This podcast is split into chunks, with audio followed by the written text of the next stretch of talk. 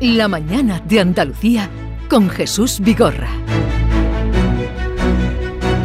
Y hoy con José Antonio Nieto, consejero de Justicia, Administración Local y Función Pública de la Junta de Andalucía. Señor José Antonio Nieto, buenos días. Hola Jesús, buenos días. Bienvenido. Eh, Sabrá usted de la carta que ha enviado el presidente de la Junta de Andalucía al presidente del Gobierno, eh, en fin, eh, señalándole algunas cosas que él entiende que el Gobierno y parte de, de su, en concreto la ministra de Transición Ecológica, que están siendo cómplices de la campaña que se ha aireado en Alemania. Eh, ¿Cree usted que habrá respuesta o en este momento de cara a unas elecciones es difícil que haya respuesta? Me temo que, con el gobierno de España eh, ya hace mucho tiempo que no recibimos respuesta de nada. Yo mismo mandé una carta parecida también, muy importante para nosotros, eh, pidiéndole respuesta a la ministra de Hacienda y Función Pública sobre un tema en el que queríamos resolver un problema de los interinos que nos gustaría que, siguieran trabajando en, en la Junta de Andalucía y, no nos respondió a dos preguntas que, le hicimos. Yo creo que el gobierno de España hace ya mucho tiempo que está en un monólogo, no en un diálogo, que está en una estrategia en la que solo interesa eh, la campaña electoral y el rédito electoral y que se está rompiendo la lealtad institucional imprescindible. Esta carta que ayer dio cuenta de ella el presidente en el Consejo de Gobierno eh, es una reiteración de un escrito que ya le presentó en la última reunión que, tuvo con el presidente del gobierno después de las elecciones en Andalucía, en el que le recalcaba la importancia que para nosotros tiene la garantía del agua y la gestión adecuada del agua, en el que había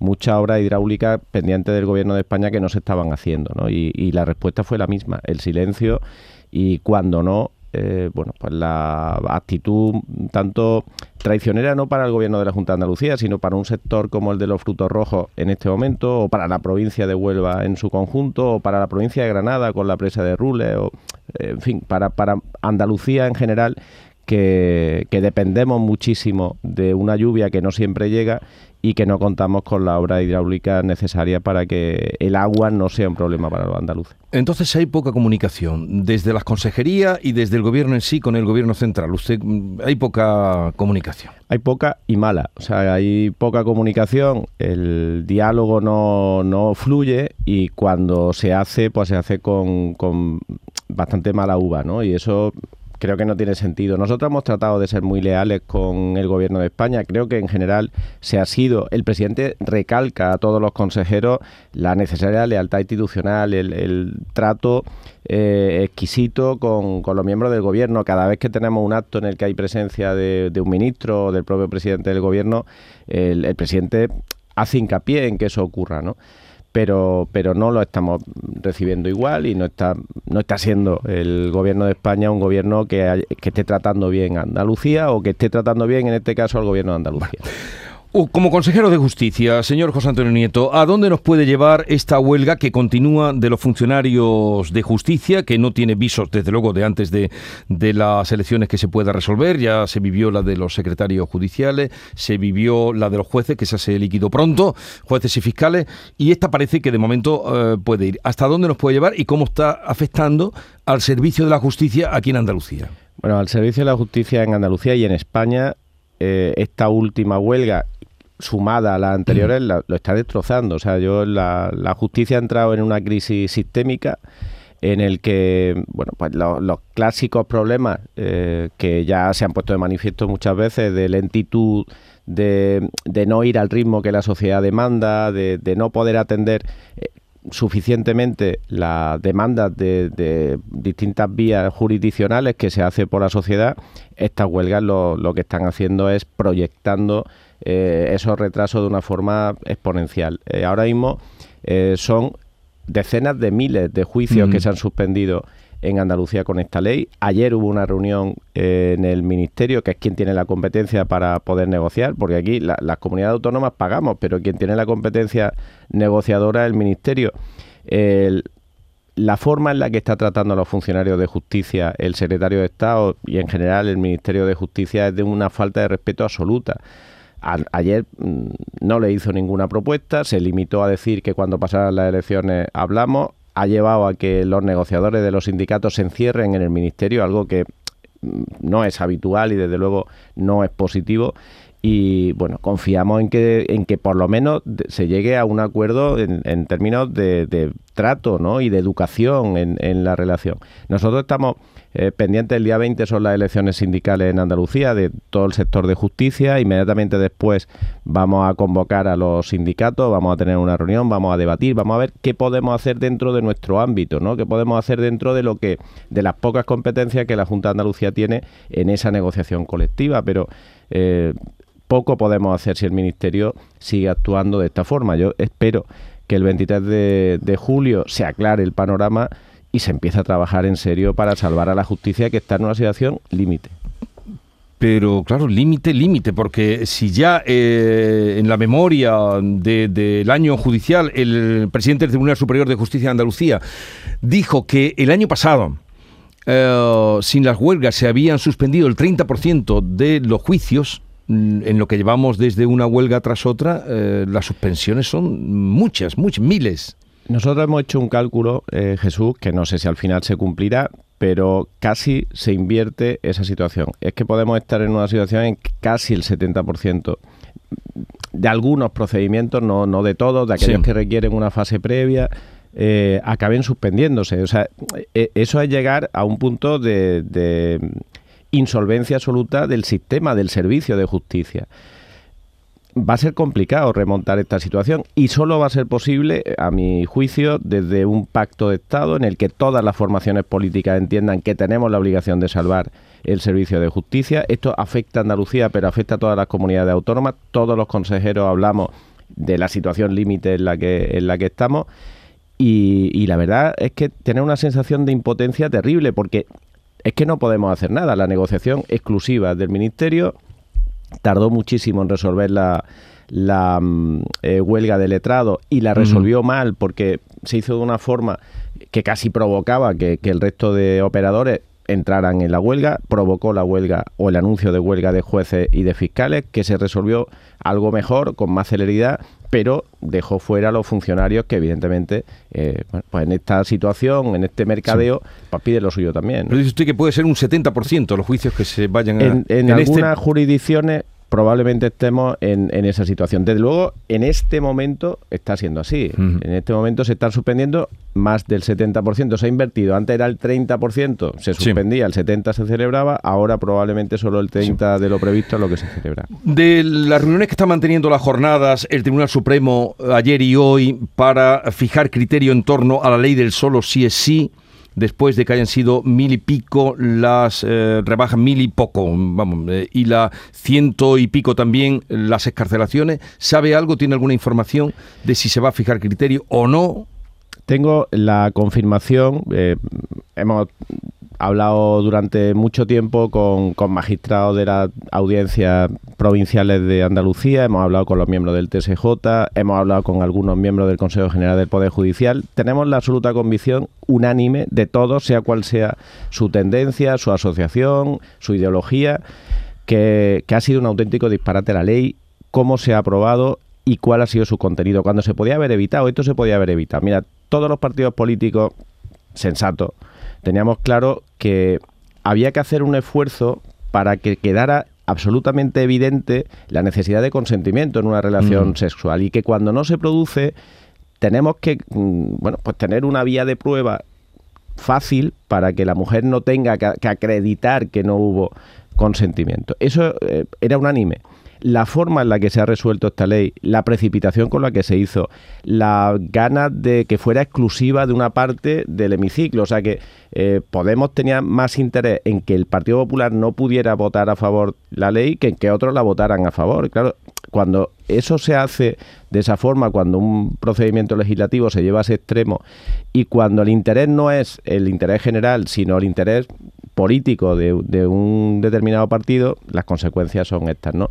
Yo espero que se salve, pero de todas formas tengo más confianza en, en profundizar un poco más en la reforma que ya se hizo, que se pactó entre PSOE y PP, creo que se podía, eh, y fue la propuesta del Partido Popular, ir un poquito más, eh, garantizar un poquito más el cumplimiento de la norma. El Partido Socialista ya no quiso ir más porque su socio no, no estuviera más incómodo y eso sí nos daría garantía de que nunca más vuelva a ocurrir esto, que un violador, que un acosador, que, personas que deberían cumplir la pena que se le ha impuesto eh, en la cárcel, pues salgan a la cárcel o, tengan una rebaja importante de su pena por una, eh, bueno, por una decisión absurda que, que nunca debió tomarse.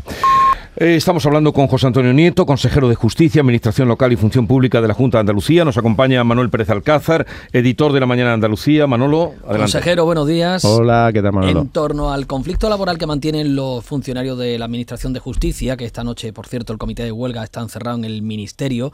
Ayer llegaron a protagonizar un escrache al secretario de Estado, a Tonchu Rodríguez, porque lo consideran que no es un interlocutor válido. Usted se ofreció para mediar en el conflicto. ¿Cuál puede ser entonces el interlocutor que, que, desatasque esta, situación? Bueno, en la, huelga de letrados se resuelve en el momento en que el interlocutor válido, el, el, único que puede hacerlo, que es la ministra de Hacienda y Función Pública, entra en escena. ¿Qué están pidiendo los sindicatos ahora? Pues que la ministra de Hacienda y Función Pública entre en escena también y diga cuáles son eh, no, no puede ser una patada para adelante permanentemente. Los funcionarios merecen un respeto. Yo no digo qué, qué acuerdo se tiene que cerrar. Hemos procurado ser leales con el gobierno de España y hemos procurado ser leales con los funcionarios también. Yo he dicho que, que, me encantaría ayudar, se lo he dicho a la ministra, en la Feria de Sevilla precisamente tuvimos la oportunidad de hablar y, y le dije que, que, contara con nosotros si quería o si necesitaba algún tipo de ayuda. Yo no le he dicho a los sindicatos mm, cuál es su límite o cuál es su techo, ni le he dicho al, gobierno cómo tiene que negociar, pero sí creo que tiene que actuar con respeto. Y hasta ahora no lo ha hecho, no, no se ha actuado con respeto con los funcionarios. Hay que sentarse, dialogar, escuchar, ver eh, cuáles son los límites. Había una ley que va a quedar, eh, la el adelanto de las elecciones le hace otro roto a la justicia, porque llevamos cuatro años esperando tres leyes que son fundamentales para modernizar la justicia, para que la justicia entre por fin en el siglo XXI. La ley de eficiencia organizativa, la ley de eficiencia procesal y la ley de eficiencia digital, que eran tres leyes ya pactadas, acordadas, que tenían que haber salido hace mucho tiempo y que se han quedado atrás por, por la ley de solo si así y por otras como la vivienda, etcétera, que en el calendario legislativo se han priorizado. Eh, al final se quedan sin tramitar en el Congreso ya en la última parte hace meses que se podía haber eh, terminado la tramitación y los sindicatos querían, oiga, tramite la ley, negocie con nosotros eh, qué consecuencias va a tener la ley y compénsenos en aquellas cosas que va a suponer una mayor carga de trabajo o una mayor carga de responsabilidad. Eso es lo que tenía que haber hecho el gobierno y, no lo ha hecho. Lo que no se va a quedar atrás a pesar de la convocatoria electoral es la reunión del Consejo Fiscal del día de mañana, que viene con cierta polémica por parte de las asociaciones profesionales y de la Fiscalía, ¿no? por los nombramientos que pretende hacer el fiscal general del Estado a escasos 40 días, 50 días de las elecciones. Bueno, estamos viendo algo que ya vimos en otra etapa eh, no hace demasiado tiempo, ¿no? Que es que cuando sale eh, un gobierno, pues se toman medidas como la de consolidación de muchos trabajadores en Moncloa, que han entrado como asesores y ahora eh, lo quieren consolidar como funcionarios, como decisiones de este tipo que, suponen ir a puestos clave a determinadas personas que, oye, han, han estado, en este caso, ministra de Justicia, fiscal general del Estado, y ahora una fiscalía de las que denominan chollo o clave, ¿no? De estas que, pueden ser muy determinantes en el futuro. Creo que, que este tipo de cosas, en un momento en el que ya se han convocado elecciones, no se deberían cerrar. Deberíamos esperar a que los ciudadanos hablen el día 23 de julio, que decidan que haya un nuevo gobierno y que ese nuevo gobierno tenga las manos libres para tomar decisiones de este tipo. Vamos a ver eh, otro asunto que ahí sí tiene usted, depende muy directamente. La ley de función pública que se aprobó la semana pasada en el Pleno, con el respaldo de todos los grupos, de todos, menos Vox. ¿En qué se va a notar esa ley de la función pública? ¿Qué va a suponer en Andalucía? Bueno, pues va a suponer para la función pública lo que yo decía antes que iba a suponer las otras leyes para la justicia, ¿no? Va a suponer que la, función pública andaluza entre en el siglo XXI. Eh, no es una entrada fácil, ¿eh? ¿eh? Venimos con retraso y no va a ser fácil esa entrada, pero va a ser tremendamente ilusionante, por lo menos para mí lo es. La anterior ley es del año 87 una ley que además se hizo más pensando en el pasado, más dando garantías de que una administración joven, nueva, que acababa de nacer como la Junta de Andalucía, no iba a hacer ningún disparate y ante la duda de cómo iba a funcionar su propia administración, fue una ley poco ambiciosa en, su desarrollo, ¿no? casi más mirando al siglo XIX que al siglo XXI que estaba cercano. Bueno, pues ahora lo que hacemos es llevar a la función pública al siglo XXI de lleno. Vamos a dignificar el papel de los funcionarios, de los buenos funcionarios que, tenemos. Le vamos a dar la oportunidad además de que hagan un desarrollo, una carrera profesional sin tener que estar permanentemente cambiando de puesto. Hay un funcionario que es magnífico en un puesto, pero si promociona, tiene que irse a otro puesto. Con lo que tenemos un problema. Hemos perdido a alguien que, su trabajo eh, lo conocía y lo hacía perfectamente, lo llevamos a otro sitio que no conoce y, muchas veces rompemos esa carrera profesional o llevamos a los, funcionarios a sitios donde no son igual de eficientes. Vamos a hacer una cosa que nos parece importante para la ciudadanía y para los funcionarios, que es la evaluación del desempeño, donde la clave no es quién evalúa, sino qué se evalúa. Nosotros queremos que el quién sea neutro, sea transparente, sea un sistema en el que la objetividad sea la que prima y que haya una serie de servicios, la carga de trabajo, la calidad del trabajo, la que, la que determine cómo eh, es esa evaluación. Y que aquellos funcionarios que hacen mm, su trabajo mejor que los otros, aquellos funcionarios que ponen de su parte para que las cosas funcionen bien, bueno, pues tengan una, un reconocimiento y una retribución mayor que aquellos que, que no lo hacen o que hacen una o tienen una actitud más negativa, ¿no? Esa es la línea que, queremos seguir. La ley es muy amplia, muy... Pero eso que le llega a todo el mundo que nos está escuchando, premiar al buen funcionario, al más diligente, al más eficaz, al más eficiente, eh, eso mm, lo van a empezar a hacer ya. Y por otra parte, a, los que escurren el bulto, que los hay también, como en todos los sitios, ¿no? No es que estemos señalando a funcionarios. Mm, ¿qué van, ¿Cómo lo van a hacer también? Eh, o, llamar la atención, o hacerles trabajar, o... Efectivamente. nosotros ya estamos sentados con los sindicatos negociando el desarrollo de la ley. Ahora tenemos que hacer los reglamentos. Uno de los reglamentos pues, se ocupará del teletrabajo, otro de los reglamentos se va a ocupar de la evaluación del desempeño. En la evaluación del desempeño, la obsesión que tenemos es que eh, cualquier persona puede acercarse y ver con, con absoluta transparencia cómo eh, se evalúa a cualquier funcionario. Una vez que tengamos eso resuelto, va a ser mucho más fácil saber quién está por, por encima de la media en productividad. A, ese hay que premiarlo. ¿Quién está en la media de productividad? A ese también hay que premiarlo, hay que darle un reconocimiento. ¿Y quién está por debajo en productividad? Muchas veces cuando se está por debajo en productividad es porque hay una mala organización del trabajo, una mala dirección del trabajo. O sea, no siempre es responsabilidad del funcionario. Entonces, lo que queremos es analizar esos casos si es necesario eh, hacer un apoyo y vamos a obligar a que esos funcionarios mejoren su formación, si es que es un problema formativo. Queremos mejorar también la motivación del funcionario. Si todo eso no responde, pues tendremos que ir a, medidas sancionadoras. Pero creo que no va a hacer falta. ¿eh? Creo que, que ese trabajo en el que uno se va a ver evaluado, en el que va a sentir la motivación de que esa evaluación además tenga una recompensa económica, una recompensa incluso de reconocimiento, porque en fin, queremos que, eso también eh, se traslade y, sea lo más público posible, sabiendo que tenemos que respetar eh, bueno, pues la, con discreción el, trato de los datos personales, ¿no? Pero creemos que, esa entrada, y ya lo hemos visto en algunas comunidades donde han dado el, paso y han empezado ya con en esa línea, el País Vasco, por ejemplo, que la, reacción es muy positiva y, eso se traslada en un mejor servicio ciudadano. ¿Y, esto sería em, a todos los funcionarios de la Junta o, solo los de la Administración? ¿A quiénes? ¿A, quién, a quiénes eh? Todos los funcionarios de la Junta de Andalucía eh, van a tener, vamos, están bajo eh, la regulación de esta ley de función pública también se va a aplicar con carácter supletorio a los eh, funcionarios municipales y de las diputaciones, de otras administraciones que tengan su sede en Andalucía y no tengan una normativa propia. Y vamos a, intentar que, que, ese desarrollo que se va a llevar a cabo se encargue de, discernir también, hay muchas diferencias entre funcionarios, depende de la actividad que desarrollen, ¿no? Por eso la evaluación tiene que ser también muy singularizada a esa actividad y a ese profesor. Por ejemplo, a los maestros de escuela les va... Mm, Con los maestros de escuela que tienen un régimen, eh, tienen unas competencias propias, la, mm, la Consejería de, Educación, tenemos que ver cómo se aplica la ley. La ley eh, es de aplicación, pero tenemos que ver y tenemos que acordar con los sindicatos de educación y con la consejería cómo se aplica ahí esta ley. ¿Al sector sanitario también afectaría? Al sector sanitario igual, pues también. Usted sabe que esto que está contando es revolucionario, ¿no? Hombre, si eso es lo que hace que esta ley tenga el componente de riesgo y de, y de revolución pero para nosotros es tremendamente atractivo. el, núcleo en el que nosotros trabajamos, en el que nosotros operamos, del que yo respondo, es de la Administración General de la Junta de Andalucía.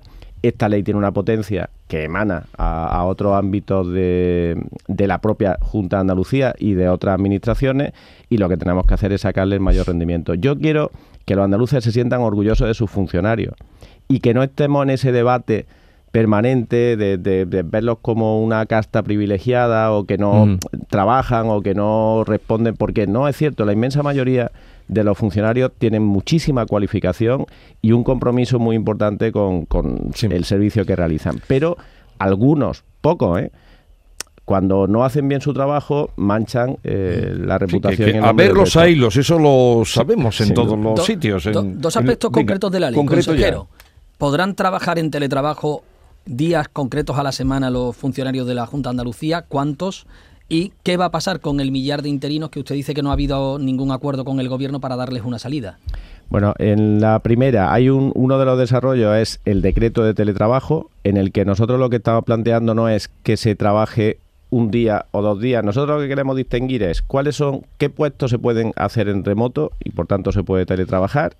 Y si se puede, a mí me da igual que sea uno o cinco, porque si se puede y se hace bien, mm, no tenemos por qué estar. ¿Y cuáles no se pueden? Y los que no se pueden, no se puede ni uno, ni dos, ni cuatro. Entonces, ese es un problema que ahora mismo eh, pues hemos confundido teletrabajar con tener días de asuntos propios y eso no puede ser. Tenemos que eh, saber cómo se teletrabaja, cómo se encarga el trabajo, cómo se responde ese trabajo y, esa es la línea en la que, en la que queremos eh, hacer ese desarrollo.